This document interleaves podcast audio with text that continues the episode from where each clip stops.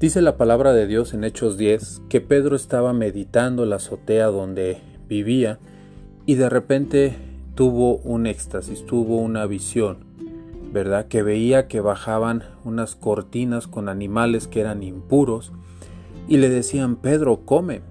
Y Pedro le decía, Señor, nada impuro ha entrado de mí, yo no he comido nada impuro. Y la voz le decía, no llames impuro a lo que Dios ha llamado puro.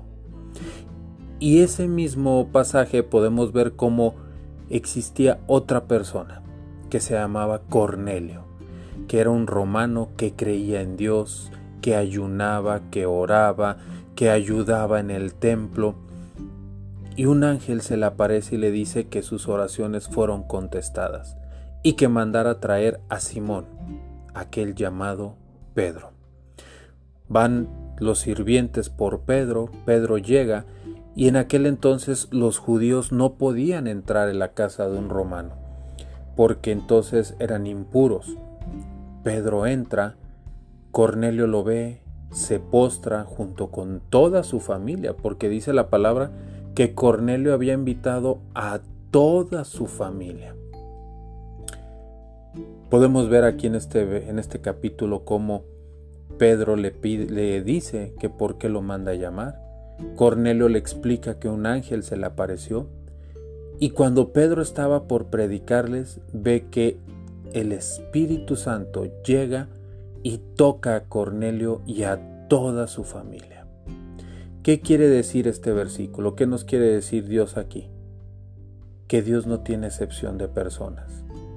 Que nosotros no nos callemos para llevar el Evangelio porque no sabemos el impacto de la palabra y lo que Dios puede hacer en la vida de las personas.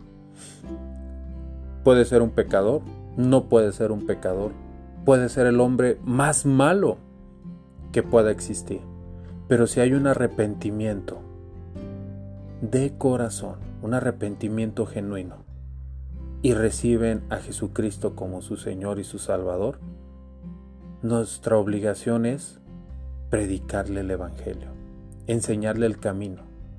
Por eso Dios le dijo a Pedro, no llames impuro lo que Dios ya ha hecho puro. Nosotros no somos jueces, nuestro trabajo es ir, llevar el Evangelio a todas las personas que lo quieran recibir, buenos o malos, que estén con el Señor o que no estén con el Señor.